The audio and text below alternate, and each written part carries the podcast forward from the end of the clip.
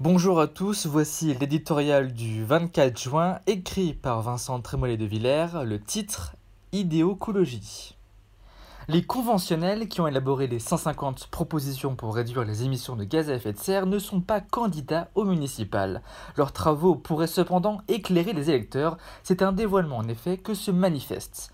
L'écologie assimilée originellement à la liberté, à la bienveillance, à la confiance, à la poésie même, se montre normative, punitive, intrusive.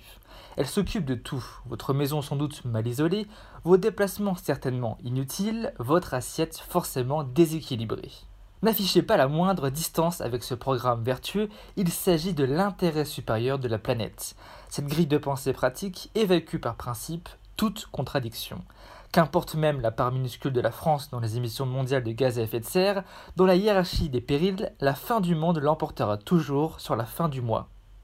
C'est un malheur de voir l'indispensable soin du monde enfermé dans cette dialectique, un supplice de supporter une sémantique abstraite.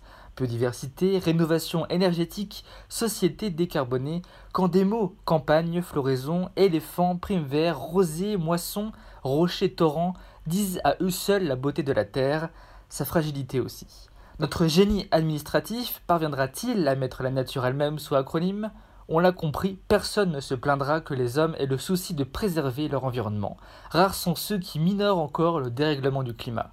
Mais quel lien entre cette inquiétude universelle et l'écologie des villes, ce mélange de compulsion fiscale, de progressisme sociétal et d'urbanisme végétal?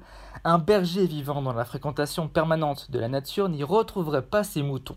Assistons-nous à l'émergence d'une nouvelle matrice séculaire? S'interroge Jérôme Fourquet au sujet de la poussée verte, sans doute à lire les programmes municipaux comme les propositions de la Convention citoyenne. Il s'agit moins d'écologie que d'idéologie.